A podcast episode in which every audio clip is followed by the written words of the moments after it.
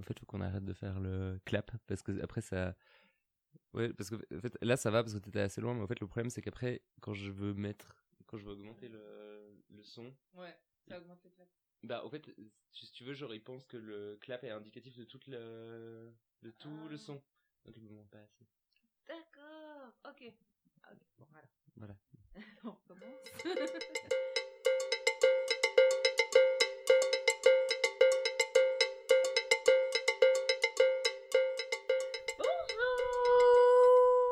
Bonsoir. Il est déjà 18h. Nous avions rendez-vous à 14h aujourd'hui. On est toujours autant doué pour le temps. Euh, donc épisode euh, plein de contenu. Euh, Je pense que tu seras d'accord avec moi. Tout à fait, tout à fait. On voit qu'on arrive à la fin aussi. euh, du coup, bah, euh, la dynamique a prise entre les queens et tout. Du coup, il se passe plein de trucs. Et puis, c'est très, très intéressant. Ouais, et puis ben ça va être intéressant, je pense, euh, potentiellement de revisiter euh, le premier épisode en lumière de tout ce qu'on a vu. Euh, je pense à la fin, parce qu'il y a euh, quand même une grande... Là, ça prend forme. Et je suis très content de voir qu'en fait, les différents fils narratifs qui ont été tissés au long de la saison s- amènent à quelque chose. Alors que je m'y attendais pas nécessairement. Et que franchement, c'est pour moi, là, la saison se part vers une réussite. Mhm. Euh, et en tout cas, toutes les, toutes les animosités que j'avais envers certaines queens, toutes, euh, enfin, ça a mis à plat vraiment la compétition, Mhm. euh, dans le sens qu'il n'y a pas de, hum, il y a- pas cette version de saison où t'as vraiment quelqu'un que t'as pas du tout envie de voir gagner, euh, que t'as pas du tout envie de voir perdre ou autre, et qu'en fait je suis assez content de comment ça se prépare. Il y a toujours, euh, après j'ai toujours des affinités moindres pour certaines.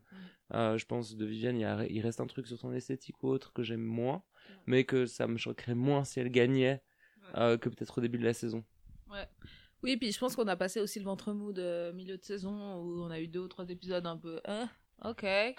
Et puis là, je crois qu'on est depuis, euh, depuis euh, l'épisode 5, là on c'est l'épisode 6, donc depuis l'épisode 5 et 6 c'était pour moi des excellents épisodes. Et effectivement, euh, je trouve qu'il y a vraiment, en plus c'est un vrai, une vraie bonne atmosphère. Et ça qui est un truc qui peut pas être scripté, il y a une vraie bonne atmosphère entre les queens, notamment la manière dont elles gèrent le drama, je trouve ça absolument incroyable, de maturité émotionnelle et de, enfin genre tout le monde dit les choses et enfin ouais trouve ça incroyable. Donc vraiment moi j'ai marqué Sisterhood et puis pas cette Sisterhood un peu chiante de euh, à l'américaine où tout doit être super safe et tout mais une Sisterhood réelle de euh, on est là ensemble on fait du mieux qu'on peut et puis des fois on se dit les choses et puis euh, on, se on se fout des coups de pied au cul et puis on n'est pas et puis on n'a pas peur de de dire haut et fort que là ça va pas ou que là ça va très bien. J'aime bien se félicitent entre je trouve hyper cool Oui, après il y avait justement bah il y avait un peu deux tensions euh, dans l'épisode. Euh, une tension plus longue avec euh, Divina et son bad que j'ai moyennement compris. Mais après, bah voilà, on voyait que c'était la tension de fin d'épisode. euh, ouais, j'ai moyennement compris le bad. Mais euh, ouais, c'était pas inintéressant non plus de savoir qu'elle voulait être aussi euh, reconnue pour son talent. Ouais. Parce qu'elle avait peut-être ouais, je sais pas si elle avait l'impression d'être mise de côté, mais c'est vrai qu'après, ben, quand on regarde, euh, ben, moi qui ai un peu regardé sur YouTube ce qu'elle a fait avant, ah, putain, elle a quand même genre du. euh, La bouteille, hein. ah, elle, a du elle a du bagage professionnel derrière elle. Hein. Ah ouais. Non, puis c'est ça, je pense aussi que là, il nous manque peut-être deux, deux éléments pour gérer. Moi, je pense que vois assez bien comment tout d'un coup tu peux tomber dans ce genre de mécanisme quand t'es hyper stressé et sous pression. Et que tout d'un coup, t'as l'impression que elle, elle t'aime pas parce qu'elle t'a pas choisi en premier, blablabla. Mhm. Puis que tout d'un coup, tout ça prend une importance démesurée par rapport à ce que ce serait d'habitude.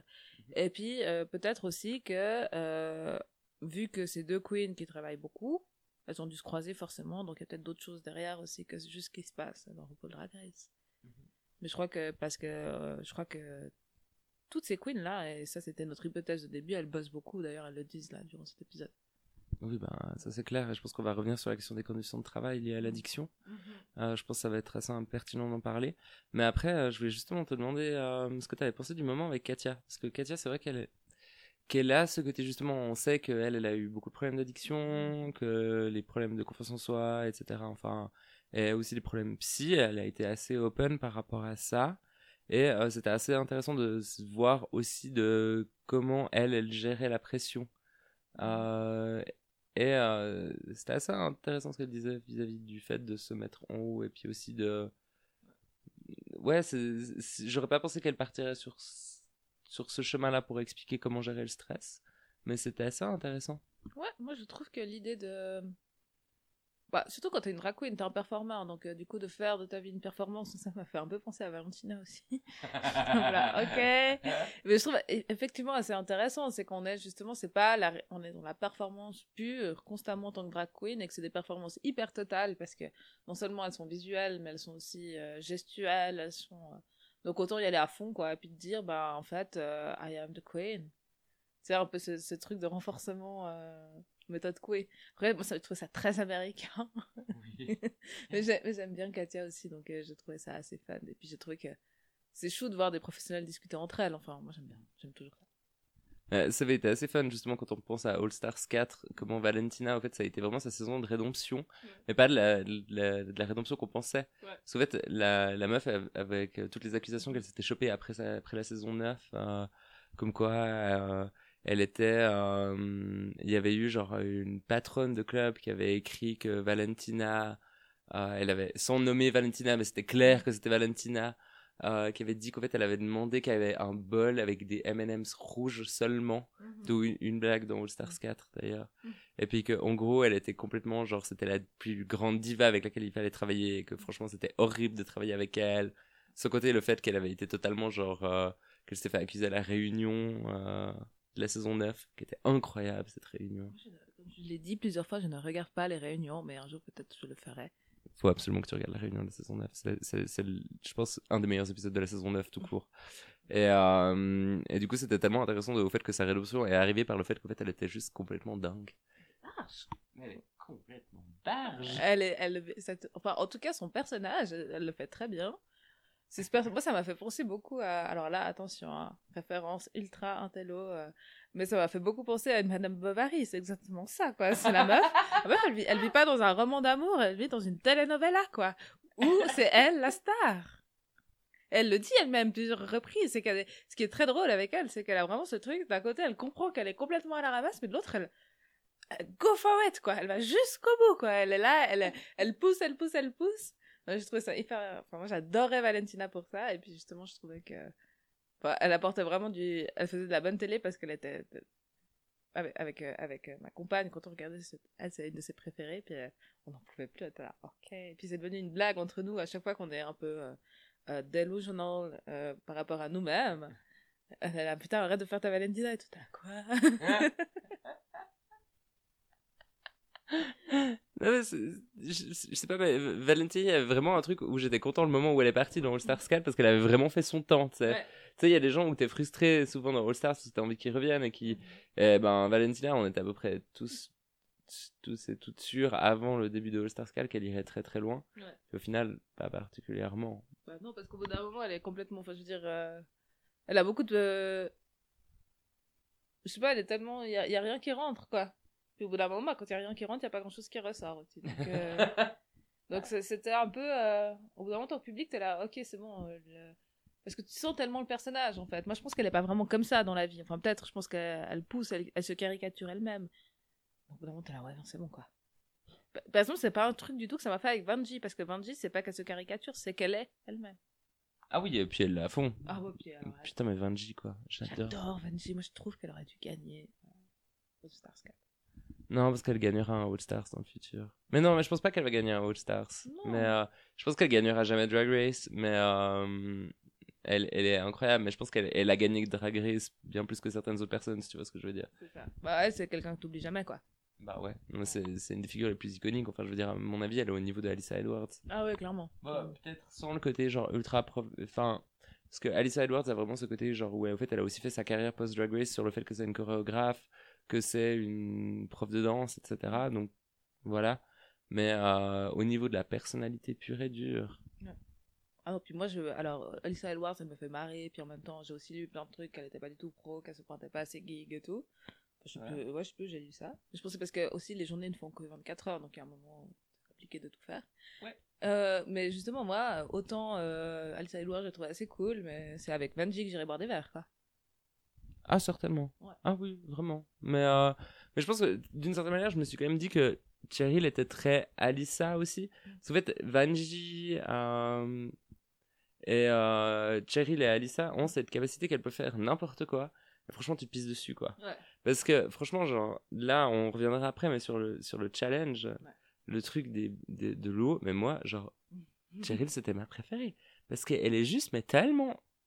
Franchement, genre, je me marre, mais je la vois, je me marre. C'est Ouais. juste ça. Ouais, ouais, non, puis elle a un charme fou, en fait. C'est ça, puis un charme de sympathie. Elle inspire la sympathie et, le, et la drôlerie, et, etc., etc., quoi. C'est pas comme Viviane, par exemple, qui va plutôt t'inspirer euh, une forme... Elle est hyper imposante. Elle fait presque peur. Voilà, ouais, j'aime bien. mais du coup, c'est... voilà. Mais, euh, mais par contre, le truc que je trouve vraiment cool avec euh, Cheryl, c'est que là, c'était le lip sync, justement. Parce que le lip sync, j'ai vu qu'elle pouvait aussi dépasser cette fonction, genre purement comédique, Ouais. euh, à un peu qu'elle. que comme Alyssa Edwards, elle manage pas forcément jusqu'à un certain point, parce qu'au bout d'un moment, bah oui, elle est drôle, mais c'est pas vraiment. Mhm. pas vraiment de son, son propre gré, des fois. Ouais. Et que là, euh, moi, dans le lip sync, j'ai vu Cheryl se transformer, mais euh, d'une manière où elle était juste fierce. Elle était juste incroyablement, mais genre une présence. Et euh, quelqu'un qui t'inspire vraiment de, du how, je sais pas comment tu dis. Ouais, puis elle a ce côté aussi, alors ça c'est... Moi je suis pas une grande fan de Will Nass, mais j'aime bien que quand t'es dans un personnage, quand tu vois un personnage, t'oublies la personne qui est derrière. T'oublies la personne qui s'est Mhm. transformée.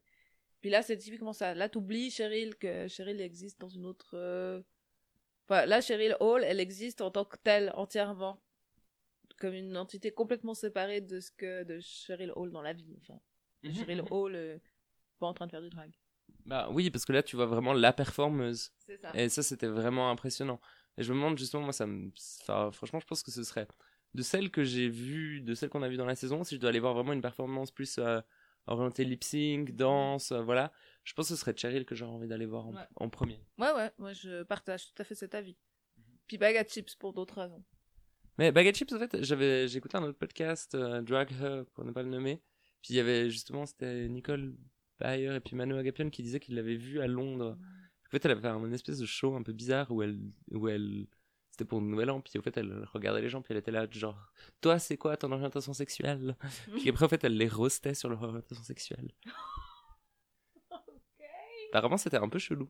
Ouais, ça va être un peu chelou et je vois totalement le. Tu sais, comment, comment tout d'un coup, de... pour ça, tu sais, ça passe de chelou à hyper problématique, tu vois. J'arrive assez bien à, à voir que la limite est difficile à gérer, tu vois. Voilà. Donc, euh, je me dis, why not, si c'est quelque chose de bien fait. Mhm. Après, euh, je me dis justement, je réfléchissais un petit peu aux différents archétypes qu'on avait, et je me dis, Divina, elle rentre plus dans l'archétype euh, d'une euh, Brooklyn Heights, d'une euh, d'une Trinity, d'un Chad Ouais. Michaels, Mais avec un peu plus de. un peu plus de corps. Ouais. C'est clair. Mais euh, vraiment de cette personne genre ultra professionnelle qui fait le boulot et qui le fait bien. Ouais. Euh, parce que ça, ça, c'est clair que ben, ça on l'a vu avec, euh, avec Brooklyn Heights, assez clairement. Ouais, mais justement, moi je trouve que Divina De Campo, on est, on est dans complètement autre chose. Je comprends ce que tu veux dire, mais en même temps, elle, elle a, elle a un vrai côté très artistique chez elle. Brooklyn Heights. J'ai Oui. toujours trouvé que c'était très. euh, Elle fait des bons looks, hein, mais très basique cette femme. On n'a jamais. euh, Oui, mais après, je comprends totalement en quoi elle sera une excellente juge dans Drag Race Canada. Tout à fait. Je pense Ouais. que justement, il y a ce niveau de professionnalisme. euh, Et puis de. Oui, mais elle prend pas beaucoup de risques. Enfin, je sais pas comment expliquer. Ouais, ouais. Mais bah, d'ailleurs, moi, le look de Divina De Campo dans la vraie vie, on est d'accord qu'elle est habillée comme une sorte d'anarchiste espagnole de... qui irait à. Bon, on- ça t'a pas fait penser à cette vibe-là, genre un peu altermondialiste, un peu hippie, Sarwell, genre cette couleur, genre désigual. Moi, ça m'a trop fait penser dans ma tête, j'avais anarchiste espagnol de qui? C'est le look de punkette espagnol, quoi. C'est clairement ça. Je kiffe. Moi, je trouve ça kiffant. J'avais jamais vu ça sur. euh, Je savais même pas que c'était un truc dans les. euh, Plutôt parce que dans les esthétiques queer, etc., c'est pas des choses que tu vois souvent. Donc, je trouve ça hyper. C'est clairement ça. Ouais. C'est impressionnant. Enfin, elle, elle, elle, a vraiment quand même ce côté, euh, genre, qui est assez impressionnant par rapport justement avec.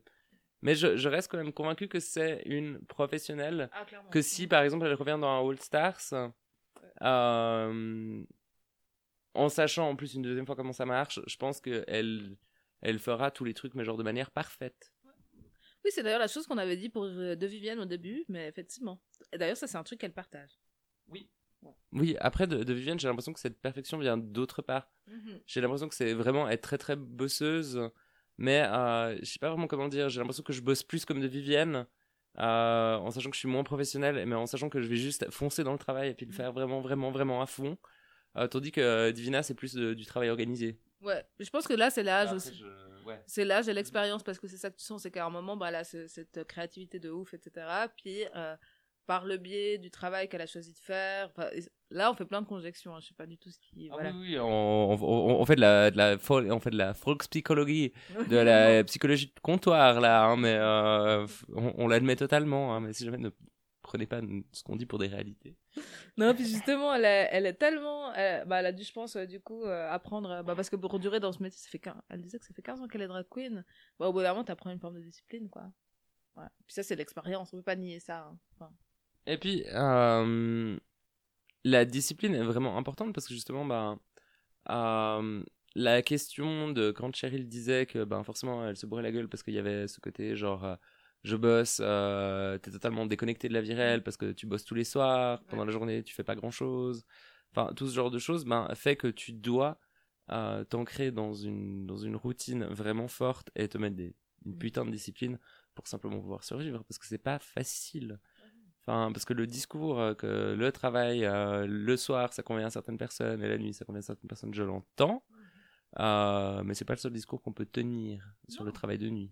Puis je pense que là, je... moi, dans, dans, mon, euh, dans mon entourage, j'ai des gens qui bossent dans des milieux artistiques. Des gens que je connais, avec qui je discute.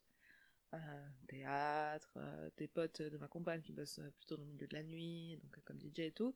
Puis en fait, tu sens très bien que c'est même pour les personnes les plus solides, c'est assez dur de, de garder une base, parce que t'es complètement déconnecté, t'es complètement dans la...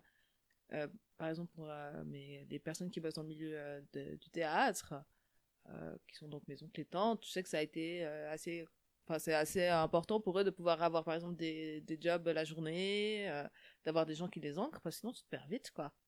Puis tu perds tout sens de réalité, ce qui est logique, parce que tu vis dans un monde qui est complètement différent. Et puis, euh, ben, tu- en plus, tu fucked up euh, en termes de santé. Enfin, on sait que le travail de nuit, ça affecte, la- ça affecte le sommeil sur le long terme, que ça, même pour les gens qui font pas des boulots glamour de nuit, quoi. Les gens qui bossent à l'usine ou comme ça. Bah, pour finir, ça affecte, ça finit par affecter ta santé mentale, etc. etc. C'est- Puis ça t'isole, c'est compliqué. Donc euh, effectivement, c'est c'est question de discipline. Je pense que c'est que c'est super important. Et puis qu'après, ben, c'est pas tellement surprenant quand tu vois la discussion sur les sur les addictions arriver. Ouais. Que je propose qu'on laisse en deuxième partie de podcast. Ouais, juste Ah. rajouter un petit truc là-dessus. Il y a un moment, il y a un podcast qui existe sur Couleur 3, je crois, il faudrait que je le retrouve un jour, où il y a un DJ qui explique pendant 45 minutes, qui est donc un DJ assez connu, euh, comment euh, pour éviter, euh, comment pour survivre à sa vie de DJ qui mixe un soir à Bucarest, l'autre soir à Dubaï, et, euh, trois soirs après à Londres, ben qu'en fait il fait une chier de yoga, qui mange vegan, qui mange gluten, etc. Enfin le mec il a développé une discipline, ça je l'ai remarqué chez d'autres personnes qui sont très très bonnes dans le travail, discipline de sportif de haut niveau pour pouvoir tenir le coup. Ah ouais, non, mais moi, je pense que ça a été un des trucs les plus impressionnants de ma vie, c'est quand j'étais à Bristol euh, pour aller voir une DJ. Quand on voit la DJ arriver genre à 17h, la meuf, elle avait mixé euh, de 9, euh, de 6 à 9h du matin au Berghain à Berlin, et à 18h, elle était à Bristol. Euh, La meuf, elle avait pas l'air bien. hein. Donc du coup, elle a commencé son set euh, avec un petit peu de retard, après avoir fumé, je pense, 2-3 joints. euh, elle a, il a fallu mettre des trucs en place et effectivement, c'est très fatigué. Après, pour l'avoir revu, et maintenant que c'est une personne que je connais, euh, ben, c'est clair qu'elle doit aussi développer certaines choses. Puis qu'elle, elle a plutôt tendance à faire justement des périodes de genre 2-3 semaines ultra intenses. Et puis après, genre souvent prendre des vacances. euh, en tout cas, après, ben, le problème, c'est que les vacances, pas, pas tout le monde peut se le permettre. Mais elle, elle je sais qu'elle va en Thaïlande et qu'elle fait beaucoup de, de plongée sous-marine. Et puis qu'elle a vraiment des trucs pour se déconnecter complètement. Puis qu'aussi, elle, aime sa pratique fondamentalement. C'est ça, je pense, le secret. Moi, je, je fais un travail très, très exigeant. Puis je regarde mes collègues qui tiennent le coup. Ben, ils tiennent le coup parce que euh, soit ils ont des disciplines de vie très fortes, ou bien qu'il y a des personnes qui dépendent d'eux, genre ils ont des enfants. Soit parce que euh, ils ont une hygiène de vie irréprochable. Et sinon, bah, tu tiens, tu tiens, mais tu te, tu te, fais, tu te fais du mal, en fait, parce que l'intensité, euh, la société dans laquelle on vit, ben, elle est violente. Et puis que le self-care, c'est pas juste prendre des bains une fois par jour, c'est vraiment pouvoir avoir la possibilité de, de déjà euh, communaliser les questions de les questions de difficulté en collectif, de lutter pour que les choses changent, mais aussi de pouvoir avoir des moyens de- d'être autre chose que. Enfin, de- des moyens de déconnexion réelle. Après, on a tous des moyens différents. Voilà. Et des mécanismes de régulation. Ouais. Euh, et ça, la régulation, euh, justement, ça, ça va devenir très intéressant euh, quand on parlera de drogue, je Ouais. pense. Et du coup, la deuxième partie, et pour revenir à ce que tu disais par rapport à comment elles parlaient entre elles, justement, dans le Untuck, le deuxième point de tension, ça a été Baga. Euh, Qu'est-ce qui s'est passé? Non, mais je vois, moi, je connais, moi, je connais des gens comme ça, c'est insupportable, quoi. Insupportable. Non, mais. Enfin, moi, on, on peut tous aussi tomber là-dedans. hein, et puis, je vois très bien ce qu'elle dit quand. euh, moi, c'est ça qui m'a permis de, de, de partir dans la vie, c'est d'un moment de toujours espérer le pire. Ouais. Ok, j'entends. J'entends, j'entends. Mais merde. Non. Enfin, je veux dire, meuf, c'est pas quatre chips, quoi. T'as- t'as- t'as Ragasuki, alors oui, c'est dur, etc. Je comprends que t'aies envie de te plaindre. Mais plains-toi au lieu. Ouais, chiale un bon coup, dis putain, je sais pas si je vais y arriver. Vraiment besoin de votre soutien, les meufs, mais pas genre. Non, mais de toute façon, je vais pas le faire parce que de toute façon, je suis nulle et puis je sais pas chanter, puis j'ai un canard sur la tête. Ta gueule! Do the work! Work it, bitch! Mon côté un peu capricorne ça. Toi, côté capitaliste aussi, je vois. Aussi, ouais, très, euh, un peu obsédé par la notion de production. Parce qu'en même temps, ça, d'un côté, je comprends tout à fait de dire non, mais en fait, c'est bon, là, j'ai fait, j'ai fait mon truc, je peux rentrer. C'est ok, mais moi, je pense que c'est dommage. Ouais. Puis surtout qu'en fait, ça aurait été typiquement, euh, justement, euh, Edith Valentina saison 9, où euh, t'as genre une personne incroyable qui, qui va au travers de la saison comme, euh, comme un putain d'avion de chasse Ouais. et qui après euh, se plante sur un lip sync, quoi. Mhm. Et que là, au fait, c'est vraiment le, le gros choc. Et ça peut décrédibiliser vraiment une personne. Non, puis à part ça, je pense qu'en vrai, elle aurait sûrement très bien géré, tu vois. Bon, on le saura jamais, mais oui, je pense. Bah, on verra elle la. Elle aurait perdu contre Cheryl Cole de manière, Cheryl Hall de manière très claire. Ah oui, certainement. Mais euh, après, euh, je me réjouis de voir euh, la semaine prochaine parce qu'à mon avis, si j'ai une favorite pour le pour lip syncer la semaine prochaine, c'est c'est Baga. Parce que Baga, pour euh, déjà qu'elle était pas super forte, genre en- à faire ses propres costumes, faire un costume pour quelqu'un d'autre. Oula. Ouais, maquiller quelqu'un d'autre. Ouais. Mais sa maman a l'air euh, super, par contre. euh, on a vu des extraits. Elle a l'air cool. On dirait bagarre. hein. Maman. Mais surtout, à part ça, euh, par contre, on va pas se mentir, franchement, le maquillage de Baguette Chips, particulièrement dans cet épisode, vraiment bien. J'ai trouvé qu'elle elle avait vraiment son look, mais qu'elle avait réussi à amener. euh, on voyait qu'elle avait un poil changé pour aller avec son look, et j'étais là, genre, joli. Ouais, parce qu'à part ça, elle a un maquillage, et ça, ça avait été dit dans le premier épisode. Euh... Bagat Chip, il n'y a pas une énorme transformation. Bagat Chip en dame ressemble beaucoup à Bagat Chip en femme. Ça, C'est un peu la même chose. Et du coup, je pense qu'effectivement, elle a fait un maquillage qui est. Elle a jamais un maquillage avec un contouring très fort. Ou... Mais moi, je trouve ça cool aussi, en fait. Enfin, voilà. Enfin, je... Pour moi, c'est pas un... Et puis là, effectivement, c'était marrant parce que. Mais moi, j'aurais pu faire un peu le même maquillage pour aller en boîte. Ce sera un peu la manière dont je me maquillerais, tout ce bleu et tout. trouve. Ouais. Euh, grave. Ah bah aujourd'hui, je, suis- je suis maquillée comme une, comme une pinta fan de nude. Mais voilà. C'est pas un maquillage très visible? Ouais, justement. Ouais, ok. mais, euh, mais aussi, faire la question du maquillage de drag queen, la question du contouring, euh, je pense que c'est quand même des façons de se maquiller qui sont assez récentes. Parce que, enfin, je veux dire, quand tu regardes les. Euh, ce qu'on appelait pas nécessairement des drag queens à l'époque, mais des artistes de cabaret ou autres, la façon de se maquiller n'est pas nécessairement la même. hein. Quand je pense à, à euh, Catherine D, qui est quand même une, une icône romande, ah, une personne très intelligente par ailleurs, qui est euh, la façon dont elle travaille avec le maquillage est pas du tout similaire. Catherine D, tu dis? Je Ouais, Comme Château D, Ah, trop fun. qui est, euh, qui, est- qui, est- qui a énormément travaillé aussi dans les milieux de la prévention euh, et autres, et qui a fait de la musique, qui est, qui est assez impressionnante euh, comme personne, puis qui, travaille maintenant aussi beaucoup en Belgique dans des cabarets. hein. Mais c'est mais c'est pas du tout le même style de maquillage. Enfin, peut-être que maintenant elle a aussi updaté son maquillage pour maintenant, mais euh, c'est pas du tout la, la même chose que ce qu'on imaginait. On imagine plus un style de maquillage drag plus européen, ce serait plus étonnamment la cage aux folles. Ouais. Ouais, ouais, tout à fait. Le contouring, euh, la façon de mettre les eyebrows, euh, les sourcils super hauts, euh, viennent plus de l'américain que autre chose. Mhm. Ouais, là, j'ai une photo de Catherine D de- devant moi. Effectivement, c'est un maquillage. Après, ça me fait penser au conseil de maquillage que tu pouvais effectivement lire dans les années 80. euh, Mhm. Voilà. voilà. Ouais. Mais le- Avec le blush, mais pas le contouring. euh, Enfin, le contouring à la. Parce qu'en fait, le contouring, comme on le connaît maintenant, euh, ça a été popularisé dans le truc général par Kim, Kim Kardashian. Avant, il y avait personne qui faisait du contouring. C'est hyper chiant, c'est hyper compliqué. C'est vraiment. Et puis en plus, c'est vraiment un maquillage qui passe bien sous les projecteurs, mais qui passe pas dans la vie réelle. Te balader avec un contouring fort, c'est compliqué. Oui. Et puis, ben, on sait très bien que le contouring, c'est aussi une technique de drag queen avant tout. Ouais. Puis une technique de théâtre, ouais. Bon, après, moi, je reste convaincu que tu peux faire du contouring très très léger et puis que ça peut faire des trucs très très, très jolis. Ah oui, oui, mais le contouring à la Kim K, c'est pas ça. Sans blague. Je sais pas, il faut regarder des vidéos, mais c'est littéralement la meuf, elle fait aucun. La plupart des personnes qui travaillent dans le maquillage, enfin qui font du maquillage sur YouTube, elles, euh, elles sont, elles adorent faire des maquillages dieux parce que ça demande beaucoup de technicité, mais tu peux faire des trucs assez cool. Mais les contouring, moi j'avais vu des vidéos de Kim K justement faisant son contouring, c'est une heure de contouring. Juste ça, une heure de travail uniquement du temps. Impressionnant. C'est impressionnant. Puis du coup, Kim K, son maquillage, elle ressemble pas vraiment à Kim K.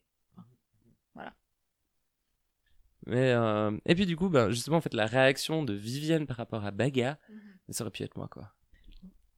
Ça aurait pu être moi. Ça aurait, ça aurait pu être Baga aussi, à part ça. Tu peux pas nier que Ah t'aurais ouais. pu complètement être Baga. Hein En fait, ouais, voilà, mais c'est de, de configuration dans lesquelles je, je me reconnais bien, c'est-à-dire euh, le truc où il y a un pote qui a pas du tout assez confiance, et puis qu'au bout d'un moment, moi, ça me fait chier, que je vais, j'envoie chier. Oui, dis, non, je me ouais, souviens surtout les moments à 5h du matin où Sébastien te dit Maïmouna, arrête de te plaindre, ça suffit là, arrête. Tu t'es très bien, mais ça suffit. J'étais en train d'oublier une, une déception amoureuse et je me suis fait engueuler comme du poisson pourri devant chez moi à 4h30 du mat. Je pense que ça devait être en, ouais, en, en décembre, puis un peu. Et il avait raison. Sébastien, ce n'est pas l'ami que tu appelles pour te faire consoler dans par ton petit cœur, c'est l'ami que tu appelles pour te donner plein d'alcool et te foutre un coup de pied au cul. On a tous besoin de ce genre d'amis aussi. Il sait écouter, hein, non, il est pas complètement insensible. hein. Mais les plus efficaces euh, dans, dans le coup de pied au cul, quoi. Merci, je présume. Oui, je peux dire merci. Je propose que euh, si t'as. On pourrait passer sur le runway et ce que t'en as passé.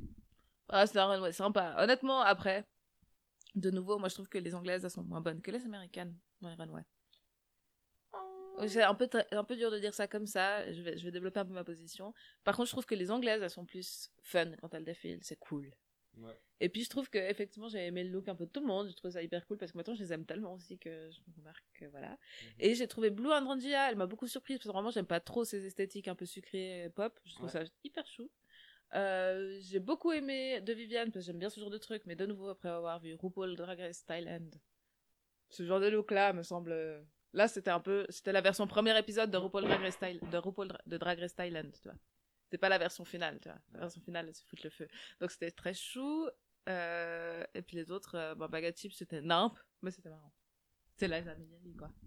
Mais c'était c'était cool. Après, ben, moi, justement, ben, je. De Vivienne, c'était mon look préféré. Oui, c'est un très bon look, ouais. Oui, et je le dis même pas avec. euh, avec euh, en ayant mal de le dire. Mhm. C'est quand même un miracle. Mais, euh, par contre, j'étais tellement déçu qu'elle aille pas, genre, fait ses mains et son putain de cou de la même couleur que son visage. Est J'étais tellement vénère, c'est pour ça que j'ai pas mis 5. Autrement, j'aurais mis 5. C'est un Parce qu'à part ça, il me semble, il me semble quand elle se maquille, elle a le cou maquillé, mais ça n'apparaissait pas. Il y a eu un problème, je sais pas. Mais non, mais c'était plus euh, au niveau du corps, du. De la poitrine, hein. Ouais, au niveau de la. Presque au niveau de la poitrine, le bas du. Le bas du cou Je pense, je pense qu'elle a fait jusque- jusqu'en dessous du menton Mhm. et qu'elle s'est arrêtée là. Ouais. Elle aurait pas dû, elle aurait dû continuer, elle aurait dû faire ses mains aussi. Ouais, c'était hyper extrêmement dommage. Ouais. C'est pour ça que du coup, ça faisait un peu pas fini. Pour moi, il manquait un truc, ouais. Ouais. Et là, je vous encourage vraiment à aller regarder les looks euh, parce que dans chaque saison de Drag Race Thailand, ils font des looks autour de la cosmogonie locale euh, avec des déesses et tout. Et franchement, voilà. Ils ont fait un truc aussi sur la version horreur. Justement, je dis juste ça, après je repasse à Drag Race UK, mais dans Drag Race Thailand, il y a un épisode où ils font sur les films d'horreur, et puis moi j'attendais un truc genre un peu, il y a un peu de sang qui coule et tout. Du tout. genre, les meufs elles se sont transformées en monstres de cinéma, mais genre, il y avait plus rien de beau en elles. Elles étaient juste dégueulasses. Bah, C'était tellement bien. Enfin bref, allez, allez regarder Drag Race Thailand, vraiment. Oui, et d'ailleurs, petit call-out WoW Presence Plus, euh, qui en tout cas en Suisse ne donne pas accès à Drag Race Thailand, euh, ni de Switch, qui est euh, la version chilienne de, Dra- de Drag Race, dont on reparlera, je pense, un jour. Euh, non, il y a juste un épisode de Drag Race Thailand qui traîne. On sait pas d'où il sort. Juste là, tout seul. Ouais, mais c'est sur le super-héros. Ah oui, il était sympa, mais c'est pas le mien celui-là. hein. Ouais. Ouais, mais il y a que cet épisode. Alors, si jamais vous pouvez le trouver sur 1, 2, 3, K Show. Ouais, ou sur Dailymotion, en général, comme d'hab, hein, comme tout. Parce que là, franchement, on va plus vous dire d'aller sur vos Presents Plus pour aller regarder cette putain de série, vu comment l'outil est nul. Donc euh, maintenant, euh, c'est bon. Hein, euh, Greg, euh, de Greg, l'interne de WoW, si tu nous écoutes, euh, franchement, on n'est pas content. Donc euh, tu ramènes ça à tes boss, s'il te plaît. Ouais, Greg. Ça suffit, Greg, là. On sait que tu nous écoutes, merci. Mais vraiment, dis, fais quelque chose, quoi. J'espère qu'il fait beau à Westminster. Et que t'as une jolie vue depuis ton bureau. On a des running jokes maintenant. On a fait suffisamment d'épisodes pour avoir des running jokes. Oh mon dieu, on a des running jokes. Trop bien Trop bien Sur ce, on va les solliciter d'avoir une running joke. Parce Mhm. qu'on est le genre de personnes qui sommes tellement contents chaque fois qu'on fait une blague parce qu'on est fiers de nous. Parce que visiblement, on est quand même un petit peu awkward socialement. Donc on va faire une pause et. donc du coup, à tout à l'heure!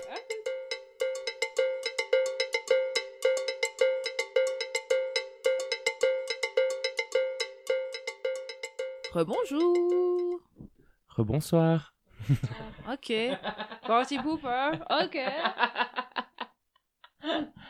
Donc, euh, je pense qu'on est arrivé sur le gros morceau de l'épisode.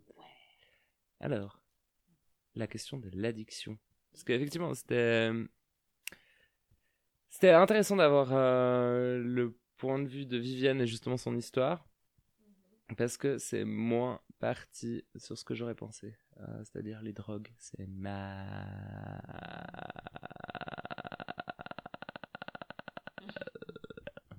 Oui, il n'y avait pas de point de vue moral sur la drogue, c'était extrêmement agréable. Ben, j'ai eu euh, la chance euh, d'aller à un- une journée de formation sur le chemsex, donc du coup le fait d'avoir, qui est le fait d'avoir des relations sexuelles sous produits divers et variés, mais qui est quand même quelque chose de très spécifique, qui est un objet plus spécifique et culturellement ancré dans la communauté gay, euh, plutôt que simplement genre le fait de prendre des produits, voilà parce que Tout le monde le fait, ça, boire des coups, enfin... Après là, j'ai l'impression que c'est plus une pratique sexuelle en soi, non? Oui, c'est plus une pratique sexuelle en soi. C'est pas genre Sandra, 56 ans, qui se fait un date euh, qu'elle a, qu'elle a trouvé genre sur un site de rencontre qui date d'il y a 15 ans euh, et qui décide de boire, euh, qui boit euh, trois verres de vin avant d'aller coucher avec son date. Enfin, c'est pas ça. C'est euh, c'est souvent plus lié à des drogues assez spécifiques comme la 3-MMC, qui sont donc des catinones, ou la crystal meth.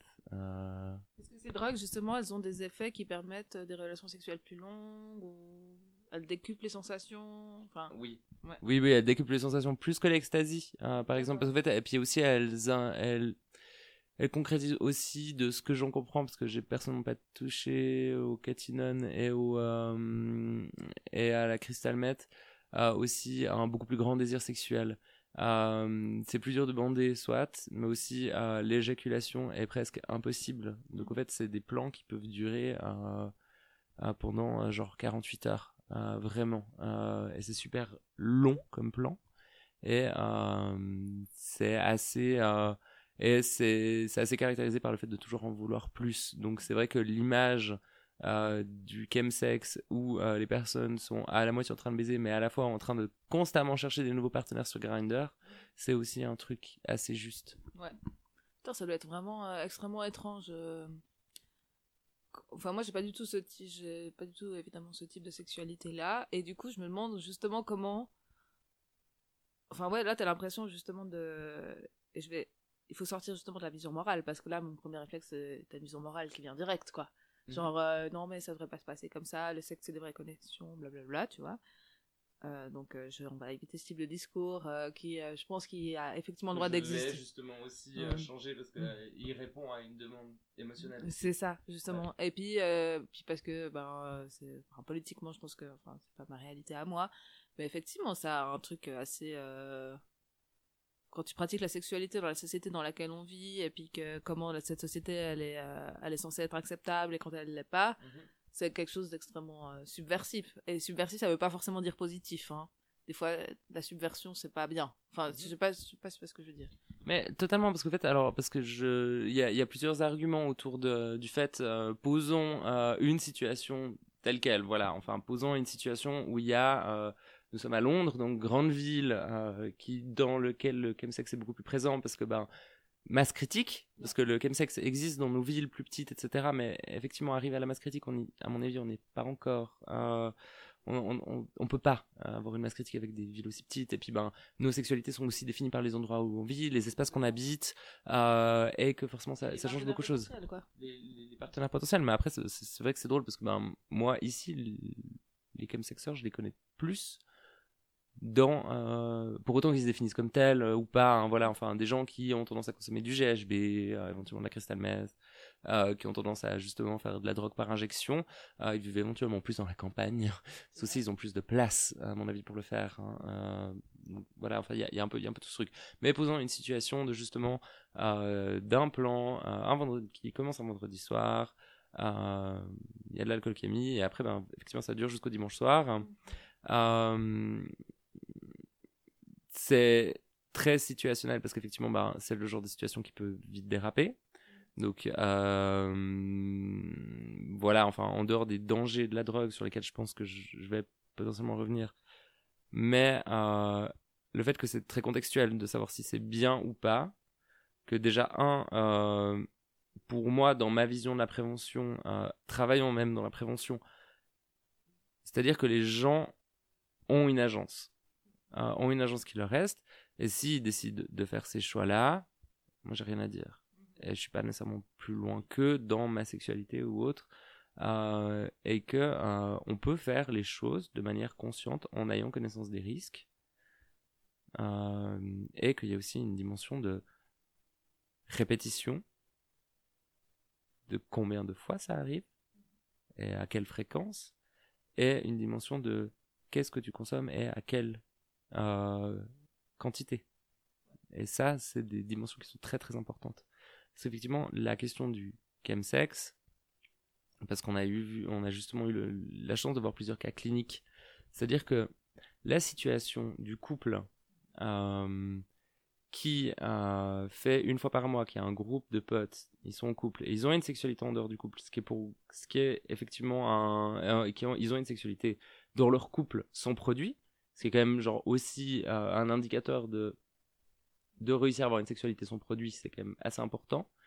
Mais euh, ils ont euh, justement sept fois par mois, ils ont un groupe de potes avec lesquels ils se voient une fois par mois pour avoir un des plans sous produits pendant le week-end. ils ont énormément de communication entre les deux. Ils ont établi qu'est-ce que c'était leur drapeau rouge, leurs red flags. ils les ont identifiés pour savoir s'ils allaient trop loin. Euh, ils ont euh, mis en place des stratégies pour éviter que ça parte en vrille au niveau de comment on consomme les produits.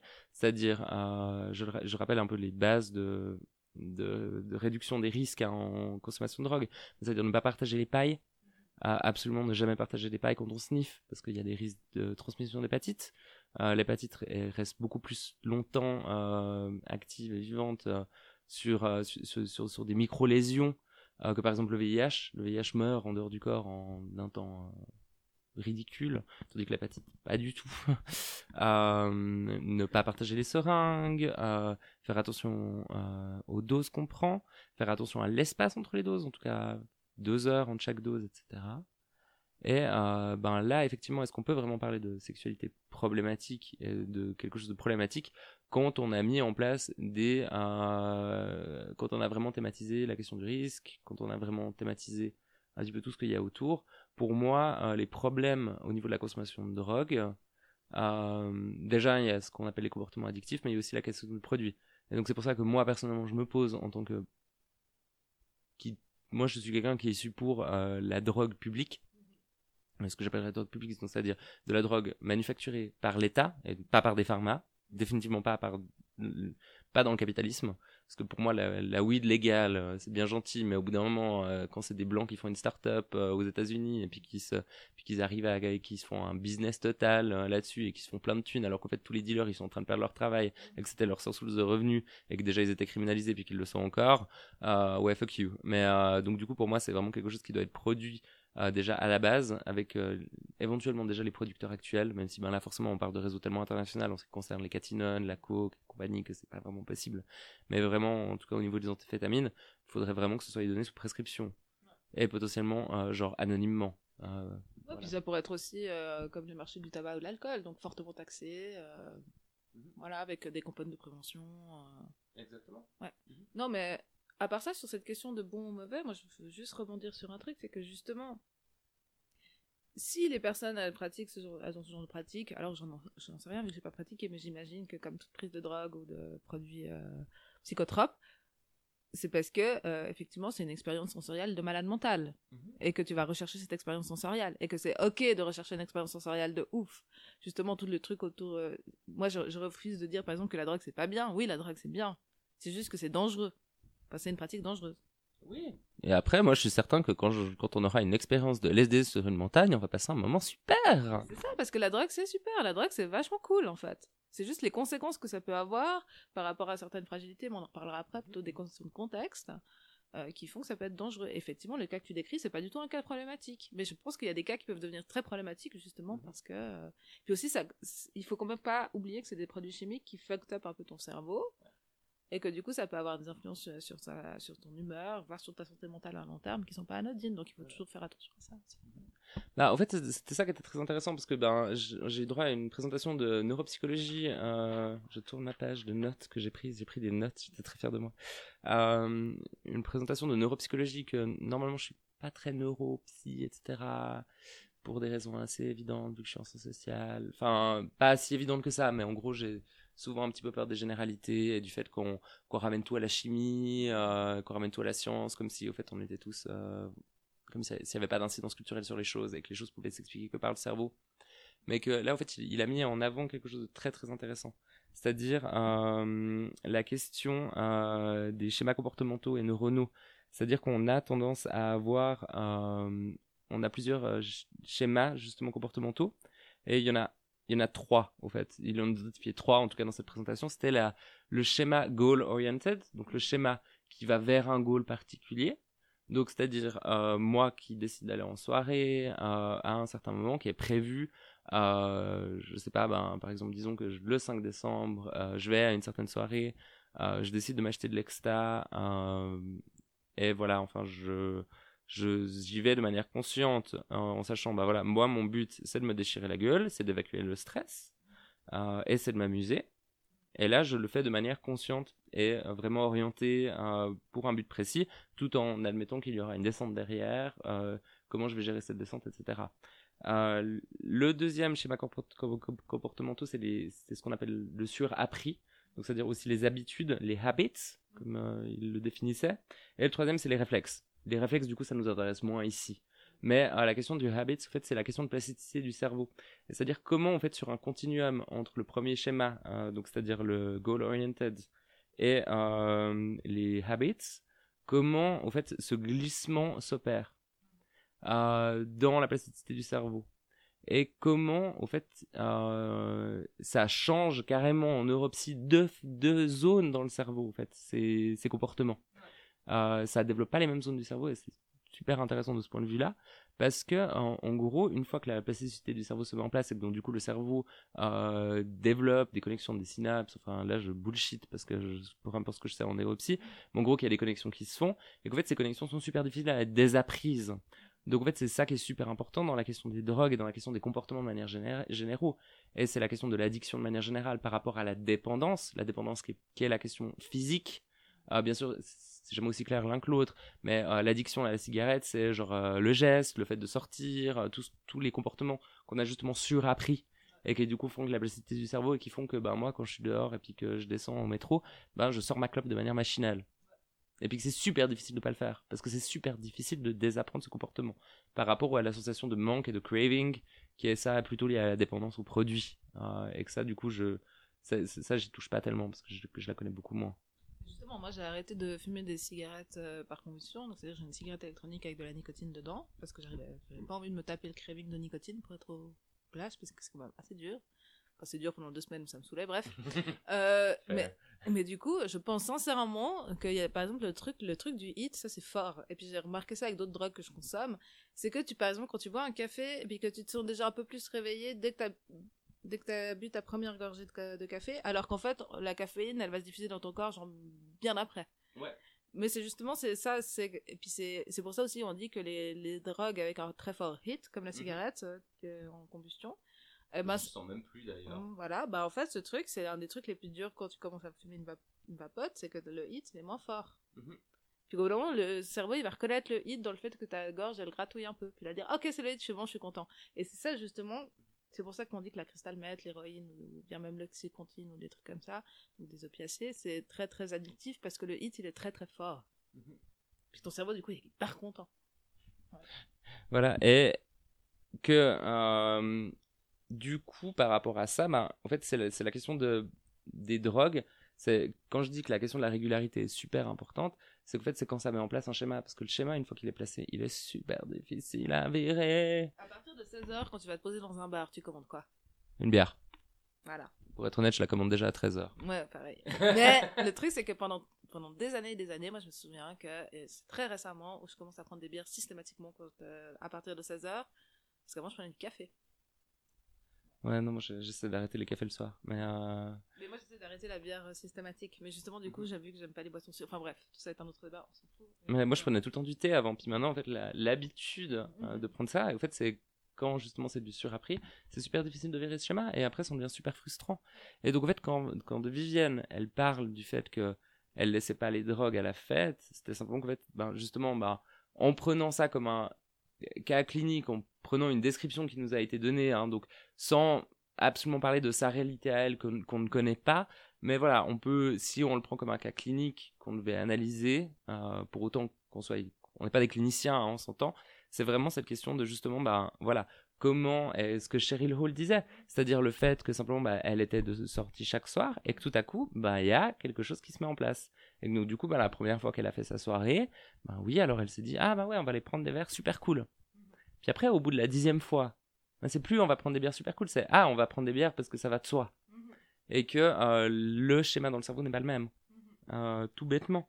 Et euh, c'est super intéressant. Plus encore le fait qu'on peut rajouter une deuxième dimension qu'il a rajouté, du coup, c'était Didier Grandjean, qui est un neuropsy à, qui, est, qui est à l'université de Genève, qui parlait. Il parlait du concept de binding.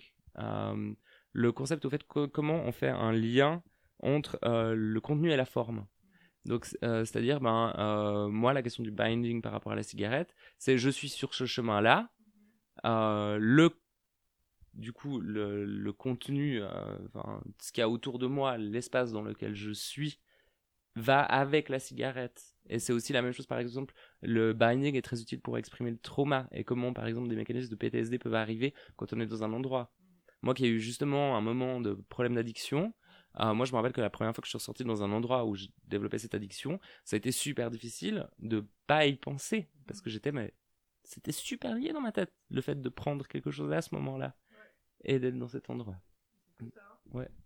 Non, puis justement, moi, j'ai un peu entendu parler, euh, enfin, entendu parler, vécu de loin, bref, toute, ces, toute cette scène, par exemple, techno-festive, où il y a énormément de techno, de musique, et de, et puis ça me fait un peu penser au chemsex euh, sur certains aspects, c'est-à-dire de nouveau, tu recherches une expérience sensorielle de ouf.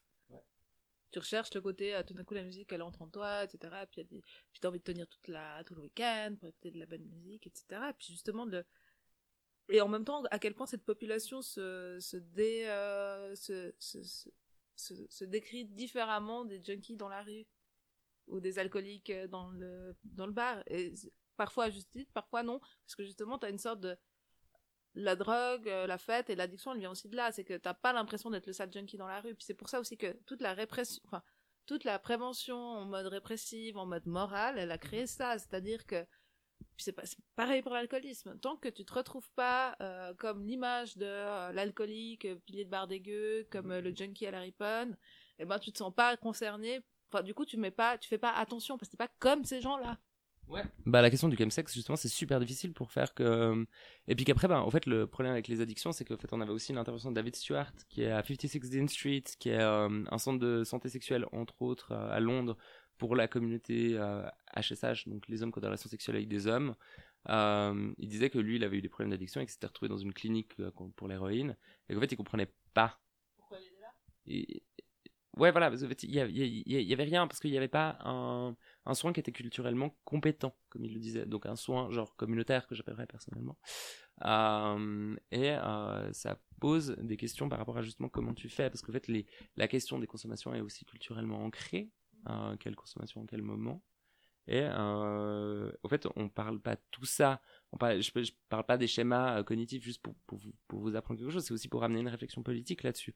C'est-à-dire qu'en fait, à quoi servent euh, aussi, parce que là, ben voilà, on met le mécanisme de l'addiction, etc. Et on voit qu'au fait, la question de la drogue, euh, elle est pas simplement, euh, c'est pas simplement quelque chose de mauvais, c'est quelque chose qui peut être géré.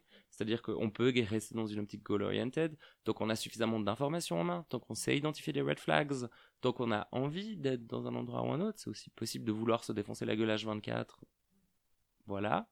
Euh, je vais jamais faire de, pas du genre à faire de la morale à qui que ce soit par rapport à ce genre de choses mais euh, que, au fait, à quel besoin ça répond? Euh, c'est-à-dire, quel est le lien entre le chemsex? Quel est le lien entre le fait d'aller se déchirer la gueule en rêve? Euh, Quel est le lien entre se bourrer la gueule après le travail à 16 heures en prenant une bière? Quel est le lien avec Cheryl Hall qui se bourre la gueule tous les soirs? C'est-à-dire que aussi c'est des mécanismes de régulation. Et on a différents mécanismes de régulation, on en a tous. Parce que, a priori, le fait de tester des drogues est peut-être plus génétique que le fait de développer une addiction le, selon euh, Didier Grandjean, les études actuelles montreraient à penser qu'au fait euh, c'est plus lié euh, à certaines zones du cerveau qui nous rendent plutôt extravertis ou introvertis qui vont faire qu'on va tester des choses. Et donc ça au fait il en reste que le fait de tester des choses sera toujours les mêmes ce sera toujours un certain type de personnes qui le feront et qui continueront à tester des choses parce que ben voilà enfin on est humain et puis que enfin je sais que moi j'ai une tête brûlée et puis que du coup ben moi j'ai genre ah, tester. Ok. Ben voilà enfin mais le fait de développer une addiction est plus environnemental.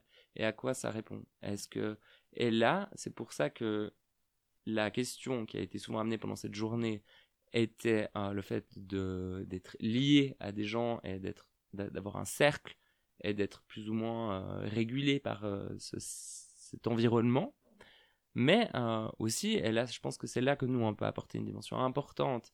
C'est-à-dire que aussi, on est dans une société qui est fondamentalement aliénante on est dans une société capitaliste qui fait de nous des machines de guerre euh, néolibérales qui font qu'on est dans la productivité totale, euh, qui font qu'on cherche pendant le week-end, pendant le temps qu'on a, on cherche à pouvoir genre se réguler et refaire un contrepoids à toute l'énergie qu'on a mis à se contrôler pendant la semaine et que ça peut mm, ça peut se manifester de différentes manières. Moi, ça peut je sais très bien que ça peut se manifester par simplement le fait de me bidger une putain de série sur Netflix. Et je le fais, mais genre, j'y vais à fond. Et là, ça pourrait même devenir un mécanisme addictif. Mais moi, il y a eu des soirs où je suis rentré du boulot. Et tout à coup, ben, j'ai lancé une série, j'ai fini à 7 heures du matin de la regarder. Et c'est pas un comportement qu'on appellerait, entre gros guillemets, normal, mais c'est un mécanisme de régulation pour moi. C'est un mécanisme de régulation d'aller en boîte et de me bourrer la gueule et de partir en after. Ou alors, potentiellement, ce serait un mécanisme pour moi, si je le faisais, d'aller faire un putain de week-end comme sexe ou d'aller voilà enfin et tous ces mécanismes de régulation là par rapport à des environnements qui sont ultra compétitifs comme les drags comme le milieu de l'art euh, qui demandent euh, genre dans la précarité pour vivre de son art parce que je veux dire on va pas se mentir hein, là c'est leur golden ticket à ces filles hein, euh, parce qu'autrement à mon avis je pense pas qu'elles vivaient très bien avant euh, donc la dimension du capitalisme est ultra importante dans la question des addictions parce qu'elles ne viennent pas de nulle part ces addictions et c'est pas simplement le fait d'avoir euh, de créer un meilleur réseau social voilà etc mais d'un point de vue de santé publique c'est aussi d'améliorer les conditions de travail sur le long terme c'est euh, de descendre le temps de travail c'est etc etc c'est de permettre le il y a là il y a plusieurs choses que j'aimerais convoquer parce que je trouve justement intéressant de parce que là on parle aussi de milieux très particuliers milieu de l'art etc mais il y a d'autres endroits où justement il y a aussi des, des, des formes d'addiction comme processus de régulation. Donc je pense notamment aux personnes euh, euh, qui vivent dans la rue, qui auront tendance à consommer de l'alcool, etc. Enfin il y a plein. Tout ça est très. Euh, consommer de l'alcool pendant l'hiver aussi quand t'es dans la rue, c'est aussi simplement pour se réchauffer, on le rappelle. Non, puis c'est puis parce que tu vas faire quoi d'autre? Tu vas rester sobre à attendre dans le froid dehors? Enfin, je veux dire, il y a y a un truc il il y a les Young Lords. Donc les Young Lords, c'était un groupe un peu si, euh, similaire à celui des Black Panthers, mais pour euh, la population portoricaine à New York dans les années 70. Et euh, ils avaient pas mal travaillé sur les questions d'addiction, parce qu'il y avait une monstre crise de l'héroïne, je crois, à l'époque. Hein. Ouais, de l'héroïne dans leur quartier. Et puis que les solutions, bah alors évidemment quand on dit quartier déshérité, c'est pas quartier déshérité ou voilà, c'est la première action des Young Lords, ça a été euh, d'organiser, euh, d'aller mettre les poubelles qui n'étaient pas ramassées chez eux, parce que les poubelles, ça, pour raison de politique d'austérité, de racisme structurel, etc., les poubelles n'étaient pas ramassées dans leur quartier. Donc au moment ils ont dit fuck, ils ont pris les poubelles, ils ont été les ramener dans les beaux quartiers euh, new-yorkais, c'est leur première action, tellement, classe. Et en fait, ils ont aussi du coup réfléchi à comment traiter cette problématique d'addiction, qui ben, effectivement, quand l'héroïne est le produit qu'elle est, euh, ça, ça, te flingue des communautés entières. Surtout vu aussi la dimension de dépendance qu'elle inflige là dans ce cas-là particulier, parce que par exemple l'ecstasy c'est beaucoup moins, euh, te rend beaucoup moins dépendante. Ah, bah, bah, oui, après on rappelle quand même qu'elle refait des connexions dans le cerveau au niveau des capteurs de sérotonine, qui est pas nécessairement fun si on en prend trop souvent. Hein. Non, faites attention avec ça d'ailleurs. L'Exta, hein, c'est une fois tous les mois. Hein. Maximum. Maximum, vraiment maximum. Euh, c'était le petit moment grand-maman Maïmouna vous donne des conseils de prévention? Non, mais euh, justement, cette idée que, en fait, il vivait dans un racisme tellement dégueulasse, dans une société qui les détestait tellement, une société où il n'y avait aucun job, aucune possibilité de formation. Donc c'est ces choses. Et, en plus, on t'explique que t'es une grosse merde constamment. Et eh ben effectivement, euh, euh, la, drogue qui arrive comme mécanisme de régulation pour pouvoir fuir ça, ah ben c'est hyper, c'est hyper, ça a beaucoup de. Et puis justement, ce qui est hyper intéressant, c'est qu'ils ont développé tout euh, un truc de désintoxication autour euh, de ces questions-là dans les quartiers, qui étaient euh, des centres de désintoxication communautaire. Donc par, alors évidemment, j'imagine par un travail sur la volonté, la responsabilité, etc., mais aussi par un travail réel sur la lutte, quoi, sur le fait de pouvoir aussi sortir des conditions de vie dans lesquelles on vit, de reconnaître que la prise de drogue, elle n'est pas liée à une faiblesse morale, mais qu'elle est liée à un contexte très spécifique et puis que c'est sur ça qu'il faut travailler pour que ça aille mieux. Et je trouve ça hyper intéressant, c'est tellement évident. Et il y a cette fameuse expérience du rat, là, vous savez, où on dit, oui, mais c'est comme ça, on est trop addictifs, nous les gens, parce que vous voyez, on a mis un rat dans une cage avec un truc d'eau normale, un truc de cocaïne, et puis il a fini par se tuer avec la cocaïne. Mmh. C'est bien que parce qu'il y a un problème dans le cerveau, ce pauvre rat. Puis en fait, il y a quelqu'un qui a repris cette expérience euh, dans les années 70, sauf qu'il a fait une sorte, euh, il a mis d'autres rats. Il a fait, il a créé un monde par, il y a un pote Facebook tourne, je sais pas si c'est un fake, je crois pas, j'ai pas été vérifier mes sources, mais à la limite. Ça, fait assez sens vu euh, les connaissances qu'on a en ce moment, justement, voilà. Et puis justement, ben, on, voit dans cette idée-là une sorte de parc d'attraction pour rats. Donc en gros, il y a tout ce qu'il faut. Il y a de la stimulation, ils peuvent jouer. Il y a d'autres rats avec qui ils peuvent euh, interagir, etc., etc. Puis là, effectivement, il semblerait qu'ils prennent de temps en temps de la cocaïne, mais qu'en vrai, euh, la plupart du temps, ils la prennent pas parce qu'ils n'en ont pas besoin. Parce que justement. Mais de temps en temps, ils ont quand même envie de se déchirer la gueule. Et ça, c'est un. Ça, c'est. Les éléphants mangent des fruits pourris. enfin voilà. Et puis les, bandes d'adolescents éléphants, c'est un truc génial. Un jour, je vous en parlerai un peu plus, mais bref.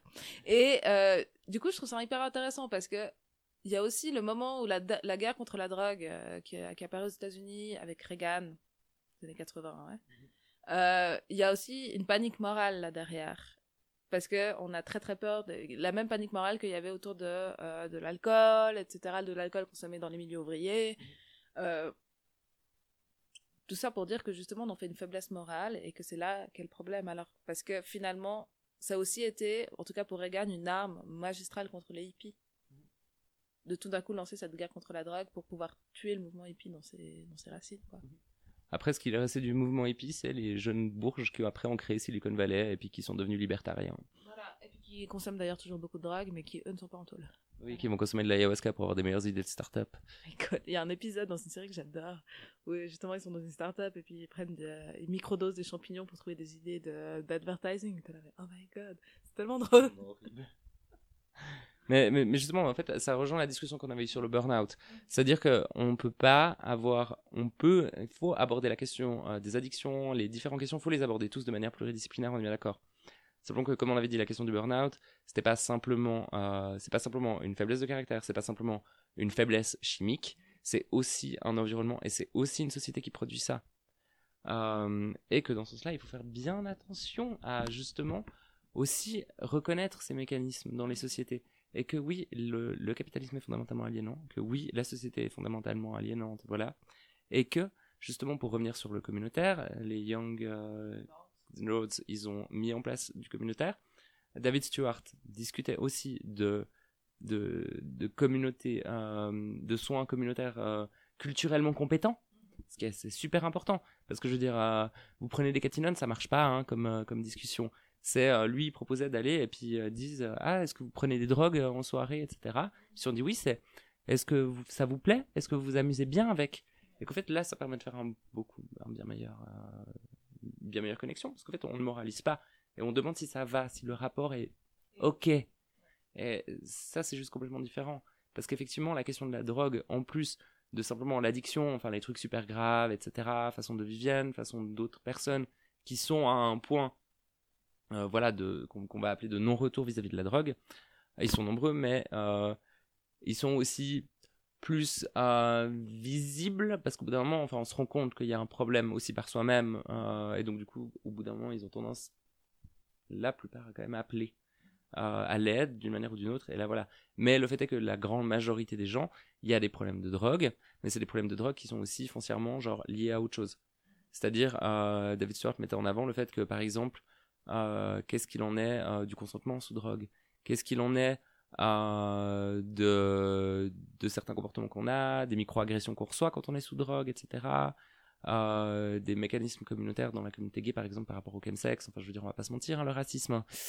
Bonjour. euh, quel poids ça a et quel est le, le fait de prendre des drogues et toutes ces petites expériences, à quel point ça peut nous rendre vulnérables?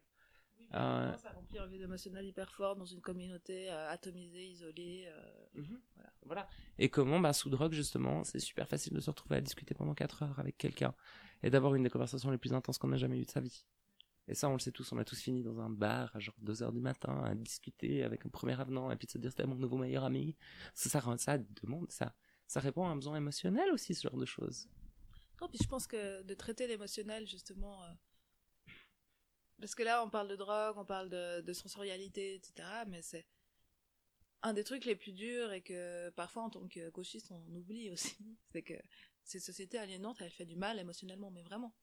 Elle te détruit. Elle te détruit pas que ton corps, elle te, pas, pas ton corps par le travail. Elle détruit ta- ton idée de toi-même, elle détruit ta confiance en toi, elle détruit toute l'image que tu as de toi-même en tant que. D'ailleurs, j'aimerais bien relire les, les travaux de Franz Fanon sur les questions psychiatriques, justement, et de racisme. Parce que j'ai jamais réussi à lire un livre de, de, de Franz Fanon en entier, euh, malheureusement, parce que c'est. un- Enfin, parce que, bah voilà, la vie, quoi. Mais j'espère résou- résoudre ça avant ma mort, mais justement, rien que le postulat de se dire que la psychiatrie et l'état mental et la santé mentale est aussi liée à ta place dans la société, dans les oppressions, est tellement logique, mais en même temps, c'est un discours que j'entends tellement peu, quoi. bah, qu'on entend tellement peu, puis qu'après, au fait, effectivement, il n'y a rien qui est culturel. Enfin, notre société ne, ne met pas en avant euh, les suivis psychiatriques euh, culturellement compétents.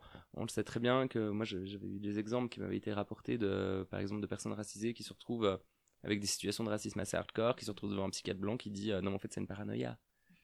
Putain, quoi. Alors que non, justement, de nouveau, on est dans une société de merde qui est fondamentalement aliénante, et que du coup, ben oui, le poids psychique de l'oppression, on n'y pense pas assez, en fait. Non, puis il y avait, moi j'ai souvent ce- cet exemple au travail où euh, t'as une personne qui fait un burn-out, qui va voir un psychiatre, le psychiatre ou un psy, puis que le psychiatre lui conseille de démissionner. Alors que syndicalement, c'est pas forcément la meilleure solution parce que pour des questions de droit, de droit à certaines choses, etc. Bon. Euh, et puis en fait, euh, la, la, oui. Non, mais je, je- je tiens à dire que moi j'ai un médecin généraliste qui est super parce que le moment où j'ai eu un problème dans mon job et que je suis allé chercher euh, dans mon ancien job et que je suis allé chercher un certificat médical, euh, j'ai dit que je, je pensais démissionner puis il a dit attendez de vous faire virer c'est mieux. Voilà, c'est des bons médecins. Ça, c'est des bons médecins. Des gens qui ont compris. Non, mais puis justement, c'est aussi parce que finalement, le psy, euh, notamment au bout d'un certain temps, il se retrouve dans une situation où ils sentent très bien que la santé de la personne, elle peut pas continuer à aller mieux parce qu'en Ouais. en fait, il sait, et nous, on le sait aussi, même si on essaie de faire changer ça, il sait que sa place de travail ne va pas changer. Mhm. Qu'en fait, c'est pas un problème personnel, c'est pas un problème que cette personne a avec elle-même, c'est un problème de sa place de travail, de l'interaction de sa place de travail et lui. Et qu'en fait, ce qui devrait changer dans sa place de travail pour qu'il se sente mieux est absolument impossible à obtenir. Donc en fait, le psy, il a déjà la conscience dans sa tête, enfin je, je soupçonne là, hein, de nouveau. Il a la conscience dans sa tête que ce problème, il est beaucoup plus grand que simplement guérir la personne, mais c'est aussi qu'il n'a pas les moyens, aussi dans le fait, par exemple, de séparer psy, euh, syndicat, travailleurs, patronat, enfin tout, Ouais. Bah, il n'a pas les moyens de pouvoir influer sur la place de travail de la personne. Mais c'est assez parce que moi je pense que là on a fait un, bon tour de ce qui est en tout cas la question des addictions en la nuançant vraiment. Parce que par exemple euh, le problème encore c'est que maintenant euh, les techniques euh, de de traitement des addictions restent encore énormément basées sur les 12 étapes des alcooliques anonymes qui conviennent à certaines personnes j'en conçois le problème c'est que vraiment littéralement un des deux des étapes c'est euh, genre euh, c'est euh, rendez-vous compte du mal que vous avez fait aux autres et allez vous excuser auprès d'eux. Je l'entends, mais simplement qu'en fait, c'est des visions qui sont ultra culpabilisantes. Et au fait, non, c'est pas comme ça. C'est pas simplement en allant en cure de désintox et en arrêtant de prendre du produit pendant deux mois qu'on va nécessairement, genre, vraiment gérer mieux la chose. Ça se passe pas comme ça. C'est simplement justement en travaillant sur le système, en travaillant sur les conditions qu'il y a autour. Pour les questions de santé mentale. Mhm. L'accès aux soins. Ben, le nombre de potes que j'ai qui vont pas voir un psy parce qu'ils ont une franchise à 2500 francs sur leur assurance maladie. Bonjour. Non, non, puis, euh, puis là, comment, euh, moi j'ai déjà vu avec l'alcool beaucoup euh, chez certaines personnes proches de moi, c'est, euh, c'est des, c'est des- on prend des drogues par hédonisme ou pour plein de raisons, mais on prend aussi des drogues pour se réguler de manière médicamenteuse. Ben, l'automédication est aussi des raisons valides de prendre certaines choses. Il y a certaines choses qui conviennent super. Et puis après, on va pas aussi, on, on va pas oublier que la plupart des drogues ont été créées par des putains, ont été euh, mises sur le marché pour des raisons politiques, ont été créées pour des raisons militaires. Enfin, je veux dire, le gin à Londres, quand il y a eu une épidémie qui ressemble à l'épidémie d'héroïne et de crack dans les années 80 aux États-Unis, euh, c'était une raison politique parce que simplement ils voulaient plus qu'on aille de- qu'il y ait de l'alcool français, donc ils voulaient un, un alcool anglais au sein de Londres. Et du coup, oui, voilà. Donc, euh, des distilleries qui, euh, qui arrivent partout, une accessibilité différente, etc. Donc voilà, enfin, les, la guerre contre euh, la CIA qui a foutu euh, de la coke. rempli a rempli les quartiers au moment de- des mouvements des droits civiques des années 78 ans, avec du crack, quoi. Ouais, voilà. Enfin, du coup, aussi, je veux dire, c'est bien gentil après de remettre des fautes individuelles, alors que les États ont un rôle là-dedans, on le rappelle, euh, que la MDMA a été créée par, euh, par des, pour, dans des cas, la plupart des amphétamines ont été créées dans, dans la Ouais, voilà.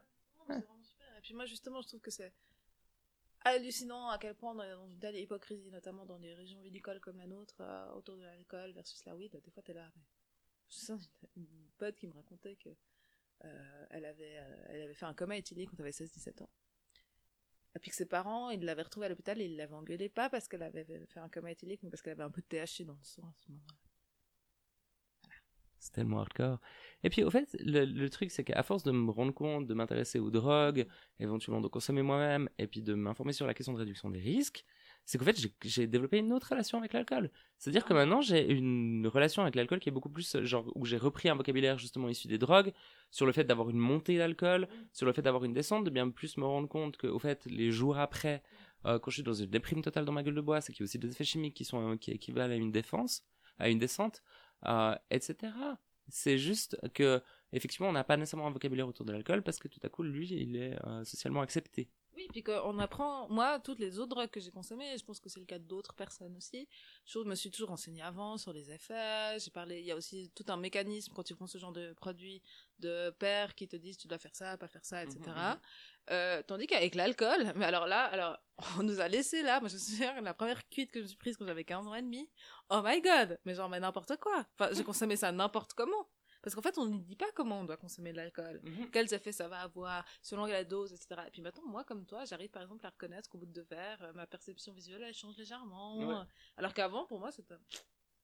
C'était. Non, non, c'est. c'est- On consomme de l'alcool en pleine conscience, en fait. C'est ça qu'on fait. Ouais, voilà. Et euh, du, du coup, du coup, il y a des rapports qui sont plus sains, je pense, qui peuvent se créer autour de ça.